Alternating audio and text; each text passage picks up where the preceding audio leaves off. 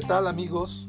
Hoy es lunes 22 de noviembre y estos son los encabezados de los principales diarios en México. Crónica. México lleva a la ONU petición de frenar tráfico ilegal de armas. Uno más uno.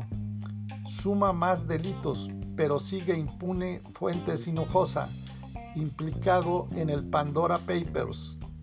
El Universal Dos Bocas operará al 100% de capacidad hasta el 2023. Reforma. Carga CFE al erario el ISR de empleados. La jornada. Se impone en Chile ultraderechista, pero habrá segunda vuelta. Milenio. Mafia arrebata predios para construir plazas en centro histórico. Excelsior. México va a dar todo en el litigio contra armerías. El Heraldo.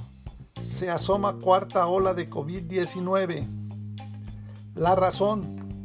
Chocan Jucopo y mesa directiva por cuándo encaminar la reforma eléctrica. Publimetro. La escuela en casa deja tres años de rezago educativo. El financiero. Inflación y acciones de la Fed, los retos. Banjico. El economista.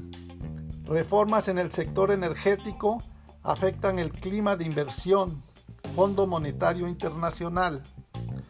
Para estas y otras informaciones te invitamos a consultar Bitácora Política Veracruzana en www.bitácorapolítica.com.mx. Hasta la próxima.